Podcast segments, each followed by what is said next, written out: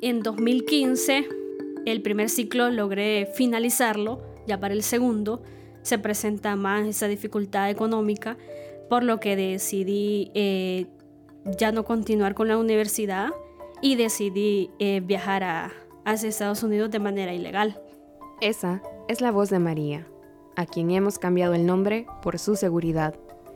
Esta es la historia de una joven salvadoreña que, como muchas personas de la región, intentan migrar hacia los Estados Unidos. En su caso, lo hizo porque quería seguir estudiando, superarse y apoyar económicamente a su familia. La educación, un derecho fundamental, se le fue negada en su país. Y por eso se vio en la necesidad de ir a buscarla afuera. Esta odisea por acceder a la educación viene de años, y luego de haber agotado todos sus recursos, decidió emprender el viaje. Pero tanto en El Salvador como en Estados Unidos le negaron su derecho al estudio.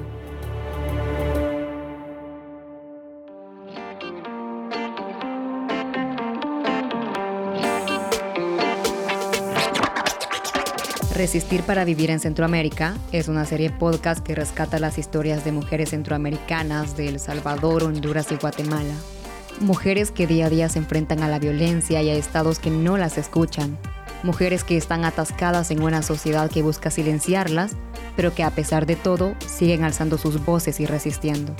Este podcast es una producción de Gato Encerrado en colaboración con Agencia Ocote y Radio Progreso. Cuenta también con el apoyo de Oxfam Centroamérica y la red de medios Otras Miradas. Mi nombre es Marcela Benítez.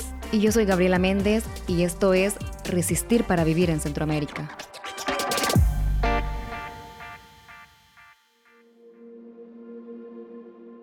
Tengo 24 años, nací acá en San Salvador. Mi mamá se vino a trabajar cuando era joven entonces ya se estableció acá. Cuando tenía cinco años, eh, mi mamá decidió irse a vivir con, sus papás. Ellos viven en el departamento de Usulután, específicamente en el municipio de, de Sanzuelas. Estanzuelas es un municipio que vive en pobreza severa. Esta es una clasificación que empleó el FISEL en el 2018 para ordenar los municipios por su grado de extrema pobreza, en la cual la severa es la más grave.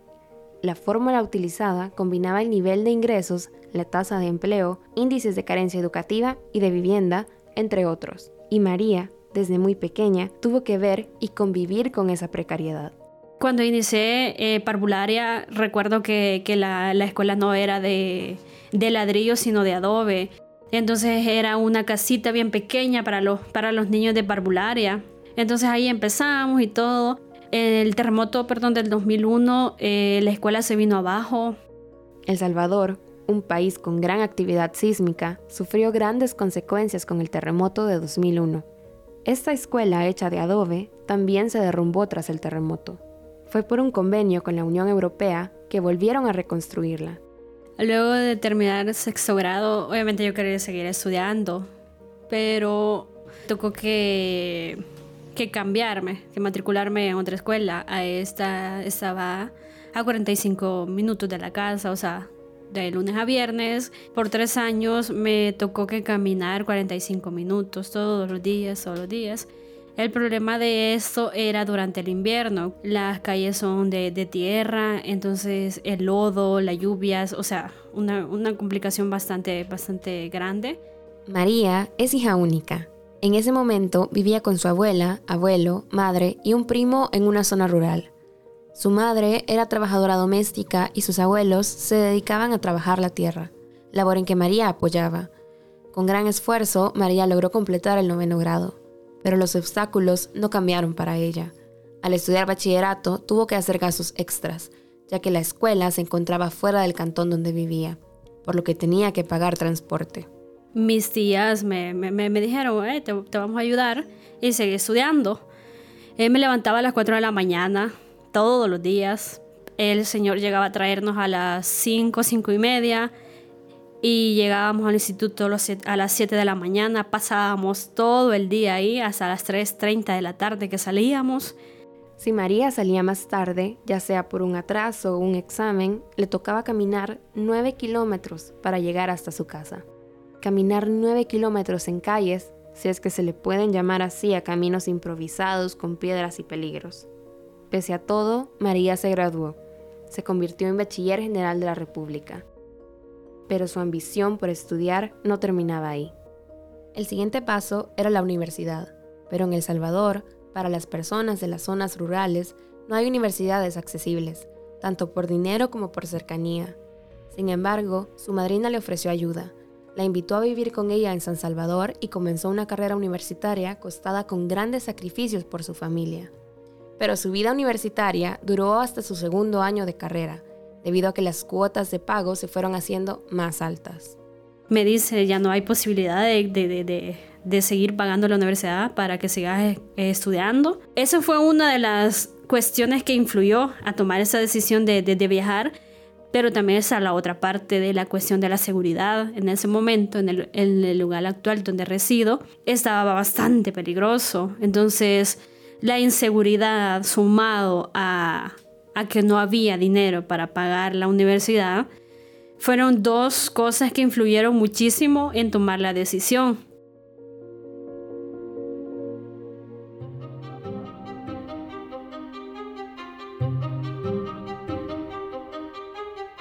Las niñas y las mujeres que migran no solo sufren por su condición de migrantes, sino también por su género. Hay muchos factores que influyen para que las mujeres decidan irse de sus países. La violencia estructural es uno de los principales motivos. Las mujeres de la región centroamericana deciden migrar por las mismas causas, falta de oportunidades y de ingresos, inseguridad y violencia según la Organización Internacional para las Migraciones de la ONU. Las mujeres que dejan sus países lo hacen para buscar mejores condiciones de vida, escapar de situaciones de violencia familiar y sistemática, ya que para el Estado el tema de las mujeres no es prioridad.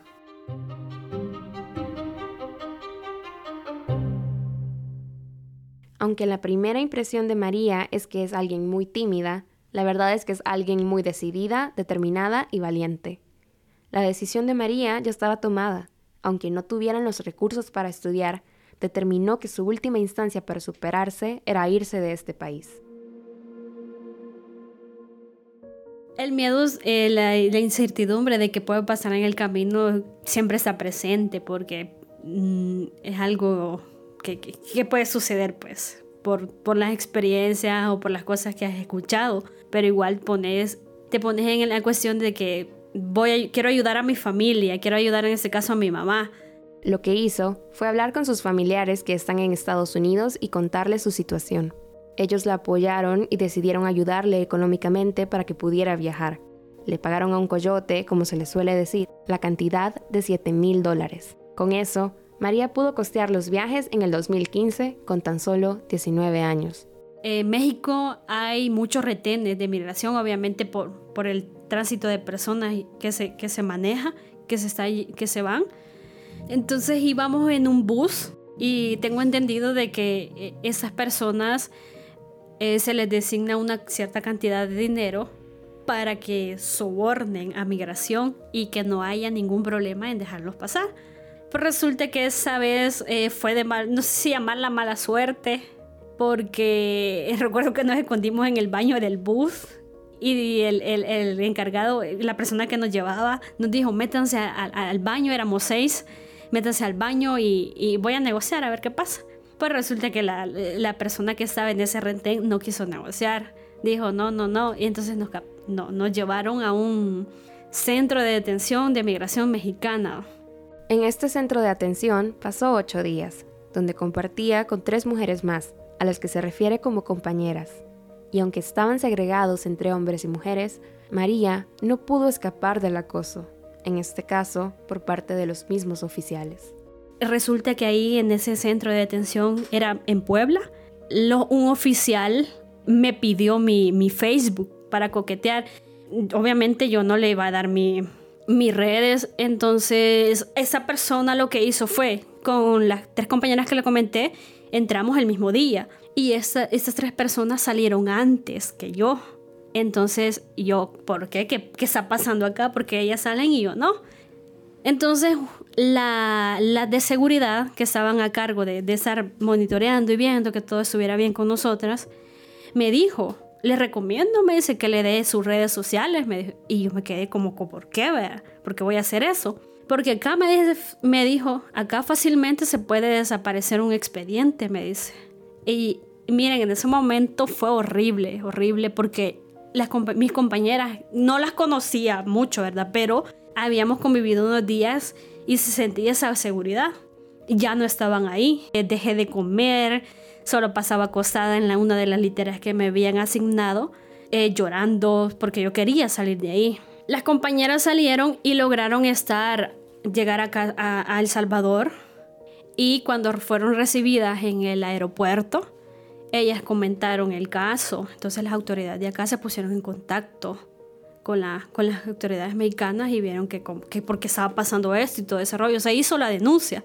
Entonces a los días ya me dijeron, hey, eh, te vamos a movilizar, te vas a ir.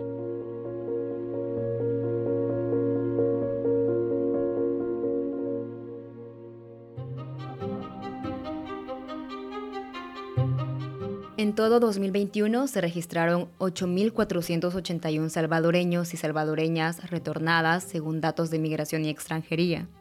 Las mujeres y niñas representaron el 37.3% de personas retornadas al país, es decir, 1.993 mujeres y 1.173 niñas retornaron a El Salvador.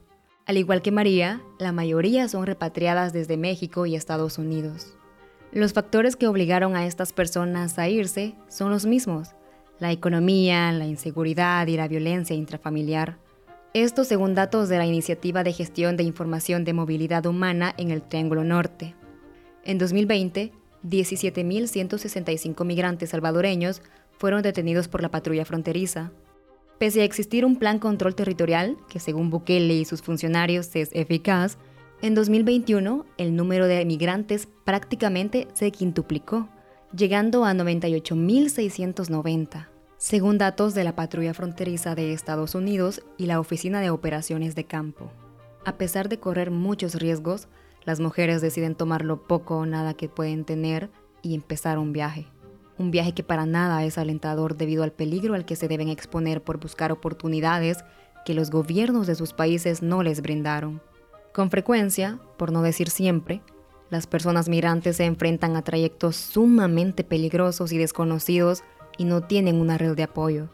El transitar clandestino de las personas migrantes queda en el limbo, desprotegidos frente a la violación de los derechos humanos. A pesar de compartir rutas y riesgos entre mujeres y hombres, debemos mencionar que las mujeres están expuestas a enfrentar riesgos adicionales como la violencia sexual. Pero a pesar de todo lo que le sucedió a María, no estaba dispuesta a darse por vencida, y fue así que decidió ir por su segundo viaje.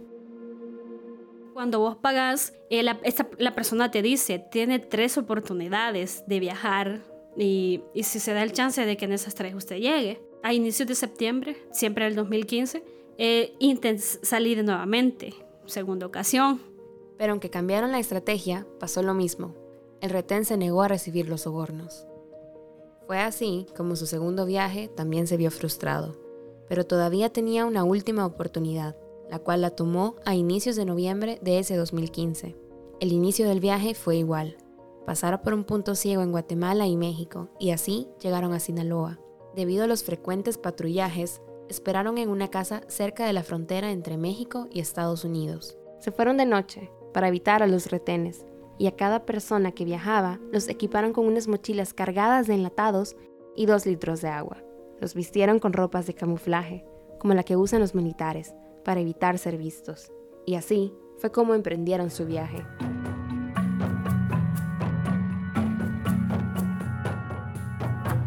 Lastimosamente María, como muchos otros que intentan cruzar la frontera, no siempre salen triunfantes. Esta realidad se repite en Guatemala y Honduras, Yolani Pérez, periodista hondureña de Radio Progreso, nos cuenta cómo la migración y la deportación traspasan los cuerpos de las y los hondureños.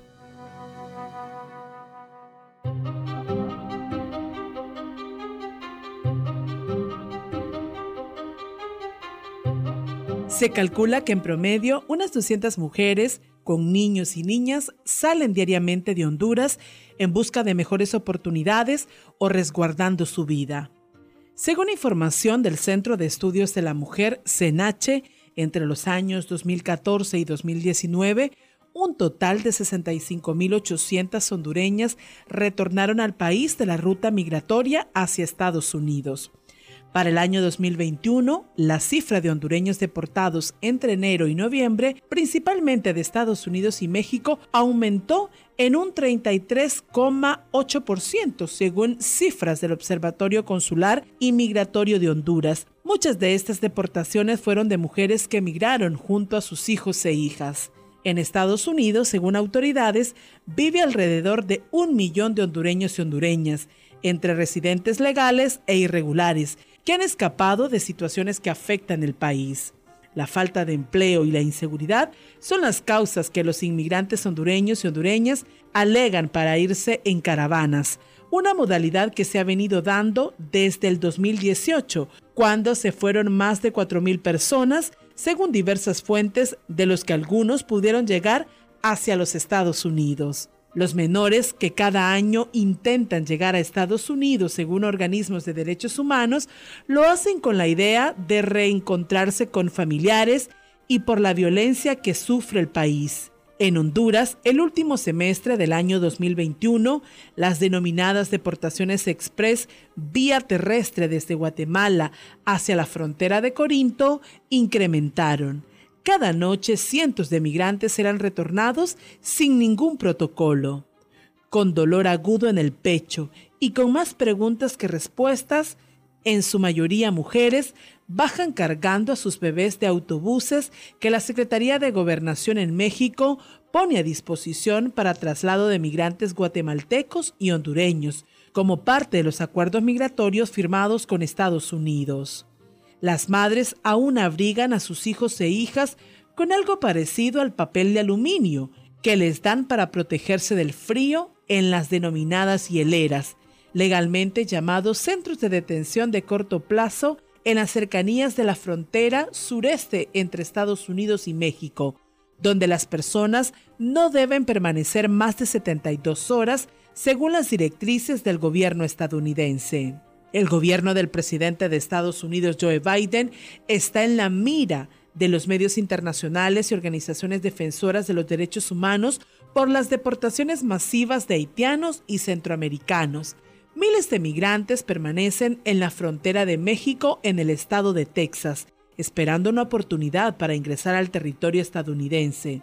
En Honduras se estima que diariamente unas 400 personas están siendo retornadas a la frontera de Corinto, donde no les espera nadie, tampoco hay presencia de las instituciones del Estado. A la gente le toca pasar la noche en la frontera y pedir el favor de una llamada telefónica para avisar a sus familias o esperando la oportunidad de que alguien les debe a la terminal de transporte en San Pedro Sula. En medio de la crisis mundial por el COVID-19, no se detienen las deportaciones masivas de centroamericanos y centroamericanas. Debido a la pandemia, los retornados y retornadas tendrán un mayor desafío para reintegrarse a la economía y socialmente sus comunidades. Las personas que están en movimiento, como los refugiados, migrantes, desplazados y solicitantes de asilo, entre otros, son particularmente vulnerables a actitudes y comportamiento que les estigmatiza y discriminan. Desde las organizaciones se demanda a los estados su obligación, según ley, de buscar soluciones verdaderas a corto, mediano y largo plazo para prevenir la migración forzada y las deportaciones en condiciones de precariedad.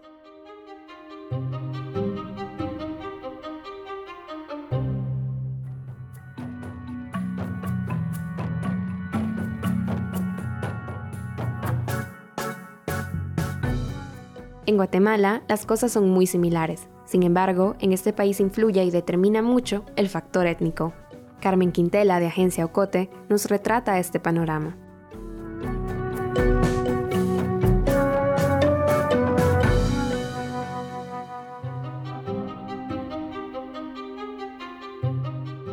Los motivos por los que las mujeres de Guatemala migran son muy parecidos a los de miles de mujeres de la región y del mundo.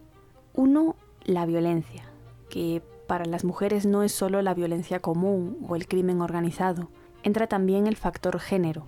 Hay mujeres que se ven obligadas a migrar porque huyen de un agresor o de un abusador que no necesariamente está en la calle, puede estar y está muchas veces en sus casas. Dos, la pobreza, la falta de recursos, el hambre, que lleva décadas presente en Guatemala, pero que en los últimos dos años ha aumentado como consecuencia de la pandemia de COVID-19. Muchas personas, muchas mujeres, se han quedado sin trabajo, sobre todo las que trabajaban en la economía informal. Y tres, el cambio climático, la crisis climática está aquí, lleva estándolo desde hace años y es una realidad. Hay inundaciones, hay tormentas, huracanes y hay sequías. Y la gente está teniendo cada vez más problemas para cosechar y para cultivar sus alimentos, tanto para consumo propio como para venderlos. Estos tres factores van de la mano y a veces unos son consecuencia de otros. Son factores que afectan a toda la población, pero en el caso de las mujeres pueden tener peores consecuencias. A las mujeres migrantes de Guatemala las atraviesan tres estigmas. Son mujeres, son pobres y en muchos casos son indígenas. Entonces, desde antes de migrar, cuando migran, cuando llegan a su destino y cuando son deportadas, y lo son, se tienen que enfrentar a estos estigmas, a esta discriminación y a estas violencias. Antes de emigrar, se enfrentan a un abandono del Estado de Guatemala, que las ha discriminado históricamente y que no ha logrado que vivan en un estado de bienestar, con seguridad económica, alimentaria y física, y que no genera oportunidades para que mujeres puedan tener independencia y gozar de sus derechos. Cuando migran, primero porque se vuelve complicado conseguir el dinero para pagarle a un coyote, a una persona que las lleve o que les ayude a llegar a Estados Unidos, por ejemplo. En el camino además se encuentran con todo tipo de violencias, abusos, agresiones, violaciones de los coyotes, de guías, de otros migrantes o de las mismas autoridades. Cuando llegan porque se encuentran en un lugar en el que en muchas ocasiones no hay alguien que hable su idioma, que les pueda traducir e interpretar los procesos legales que luego tienen que realizar. Y cuando regresan, cuando son deportadas, porque vuelven a ese círculo de violencia del que trataron de salir. Ahora, además, con una deuda impagable por el dinero que comprometieron con un coyote para viajar. Y muchas veces, además, esa deuda no es por viajar ellas. En ocasiones deben asumir la deuda de sus esposos o de sus hijos o de sus hermanos cuando estos migran. Obtener datos de personas que migran en Guatemala es complicado, porque la migración es una actividad clandestina y el fenómeno está invisibilizado. Los datos que tenemos en Guatemala que nos pueden ayudar a entender el fenómeno vienen del Instituto Guatemalteco de Migración. Esta institución guarda un registro de las personas que regresan a Guatemala deportadas de Estados Unidos y de México por vía aérea y terrestre. En su sitio web no mantienen esta información pública actualizada a la fecha. Los datos más recientes son de mayo de 2020. De enero a mayo de ese año se registraron 23.595 deportaciones y de estas 3.423 eran mujeres adultas. Son unas 23 mujeres deportadas cada día. En estos cinco meses, el Instituto Guatemalteco de Migración registra casi esa misma cantidad de niños, niñas y adolescentes deportados. Más de mil fueron niñas.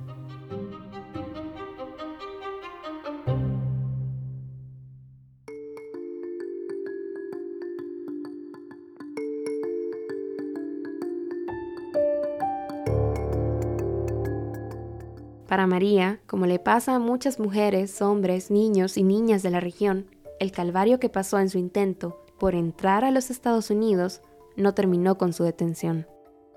Nos llevaron a esos lugares que le, llaman hieleras. Entonces nos dijeron, se van a quitar la ropa, en este caso lo que llevábamos, porque andábamos ropa normal y encima andábamos el, traje que nos habían dado para, para que no, no, no nos vieran mientras caminábamos en el desierto. Entonces nos dijeron, se la quitan aquí, quiero que tiren todo lo que traen y va, se, chivo se, nos los quitamos, lo echamos a un basurero y entramos. El frío era horrible, horrible. Llegamos al lugar y tenían calefacción, tenían calefacción. Entonces yo en ese momento sí me estaba muriendo del frío y leí un, eh, había español e inglés el letrero que decía que le vamos a entregar una cobija y cuídela. Y, nos, y en ese momento, ah, qué bueno, nos van a dar una cobija para estar resguardada del frío.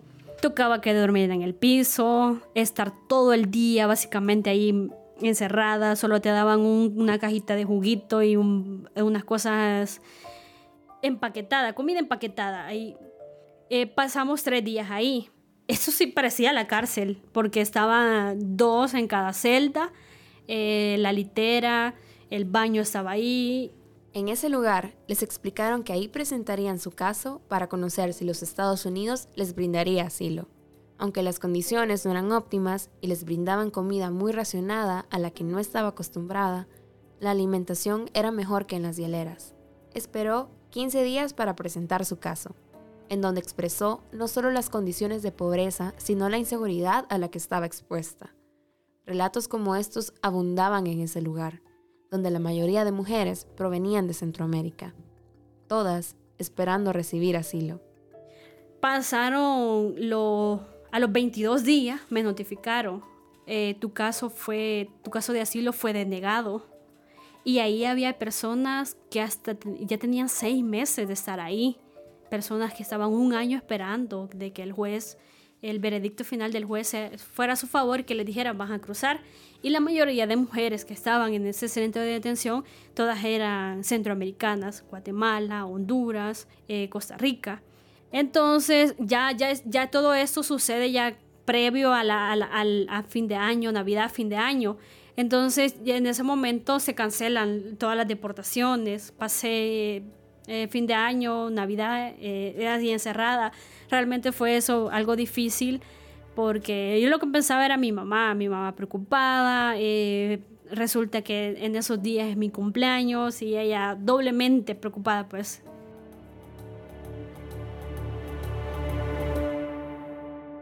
La preocupación de sus familiares era más que justificada. No solo los viajes hacia los Estados Unidos están llenos de peligros, sino que estas mismas hieleras y centros de detención tienen decenas de casos documentados de infracciones a los derechos humanos. El frío, dormir en el pavimento, la falta de implementos de higiene básica y la separación de los niños y niñas de sus madres son algunas de las cosas de la larga lista de violaciones a los derechos de las personas que se da en estos lugares.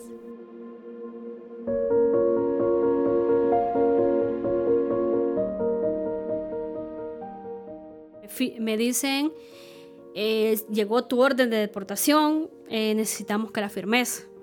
Eso fue el 15, el 15 de, enero, ya que se, se, reanudan las actividades. Entonces yo dije, va, ok, la firmo, me voy. El e, ese mismo día en la noche me saca. Entonces, eh, realmente es una forma, para mí, es una forma que te violentan, la forma en la que te mandan de Estados Unidos hacia tu país, porque te, ponen esposas en los pies. De los pies sube una que te ponen a la cintura y de la cintura la de las manos. Entonces así venís en el avión, así venís en todo el trayecto. Entonces nos sacan en la noche, nos mueven a... tenía entendido que nos habían movido de, de este lugar de Arizona hasta Mississippi. Entonces ya cuando veníamos cerca de aterrizar, ellas, las personas te dicen, vaya, te vamos a quitar las esposas porque aquí ya no hay, insinuando de que si aquí intentas escaparte, algo ilógico, ¿verdad? Porque un, avión en, movimiento nadie se va a querer tirar de él, pero te quitan hasta en ese momento, hasta quizá unos 5 o 10 minutos aterrizar en el aeropuerto de, acá de El Salvador, te quitan las esposas. A mí me dejó marcas, me, me quedaron bien morados. Yo recuerdo que le dije al de migración cuando me las puso de la de los pies, que si me las podía poner por encima del calcetín. Entonces me dijo que no, que no se podía, que las reglas eran que, me bajara el calcetín, que me, la iba a poner literal en, la piel. Entonces, debido al movimiento que vos haces de caminar, de subir gradas para subirte al avión, eso te dejó marcas. Bueno, a mí me, me dejó marcas también la de, los, la de, los, la de las muñecas.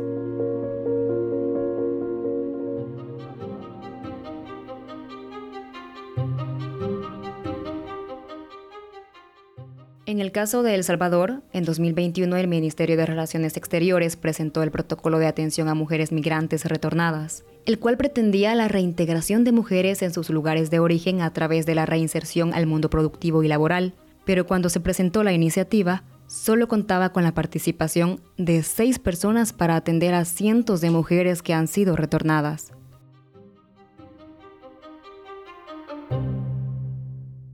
María, por suerte, tuvo acceso, al menos por unos meses, a un programa de reinserción que ofrecía el gobierno de turno a las mujeres retornadas. Uno entra a migración de, de acá de El Salvador, pones tus huellas, verifican todo y ahí mismo, durante el gobierno del FMLN, eso fue en el 2016 que yo regresé, en enero del 2016, en ese momento existía un programa de beneficiarios para personas retornadas me hablaron de él, mire, estos son los programas que se están dando. Nosotros tenemos un convenio con INSAFOR y podemos, eh, usted puede ingresar y también se le puede dar una beca, me dijeron.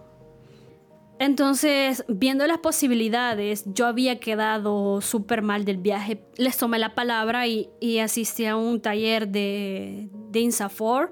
Ellos me dieron una beca, me daban 30 dólares pero debido a una situación familiar, mi mamá estaba pasando por una situación de salud bien complicada, tuve que dejar el, taller y viajar a Usulután.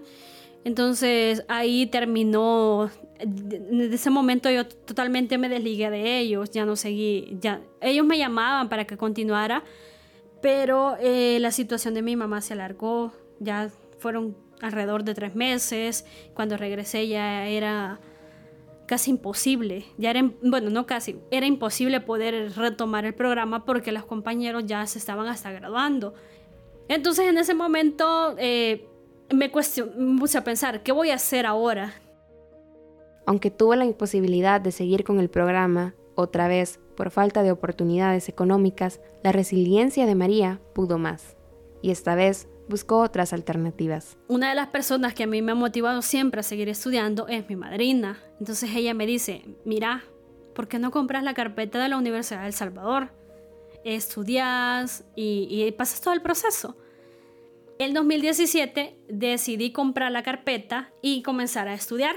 En ese momento la universidad había sacado una política que decía que le llamaban personas de extrema pobreza. ¿Qué pasa con esto? Todas las personas que venían de y te daban el listado de municipios y si pertenecías a uno de ellos no te sometías al, al, examen que, cuando, que haces al ingresar. Entonces presenté partida de nacimiento, el lugar donde estudié y todo, todo. Pero tenías una, una condición que tu cum de, de bachillerato fuese, fuera, que tu de bachillerato fuera superior a 7. Entonces cumplía con los requisitos, logré entrar. El programa de la universidad que brinda becas a personas de municipios de extrema pobreza sigue vigente. Sin embargo, se ve amenazado por la baja de presupuesto a la Universidad de El Salvador, la única universidad pública que tiene el país. De la población estudiantil que realiza estudios superiores, tan solo el 39% lo hacen instituciones públicas. El resto pertenece a instituciones privadas. Tan solo en 2021, un total de 24.273 bachilleres se sometieron a la primera prueba de nuevo ingreso en la Universidad de El Salvador, pero esta solo disponía de 13.000 cupos.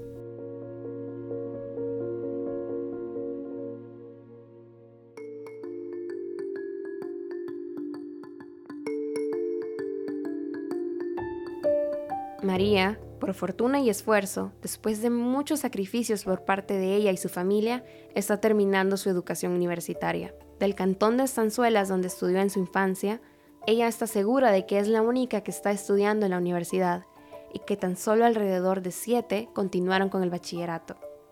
María literalmente salió a buscar sus propias oportunidades, pero esto tan solo fue posible por su esfuerzo y gracias a una red de apoyo de familiares y su madrina quienes realizaron muchos sacrificios para que pudiera salir adelante.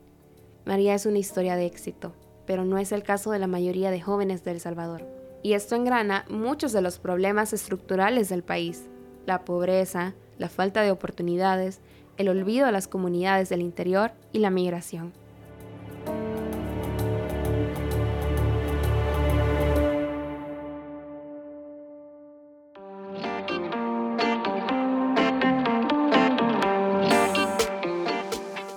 Esto fue el último capítulo de Resistir para vivir en Centroamérica. en el que contamos la historia de cuatro mujeres en diferentes condiciones y todos los sacrificios que hacen para sobrevivir en países donde se les violenta, explota e ignora. Así es esta región del mundo, donde casi nada ha cambiado para las mujeres, pero donde éstas siguen resistiendo.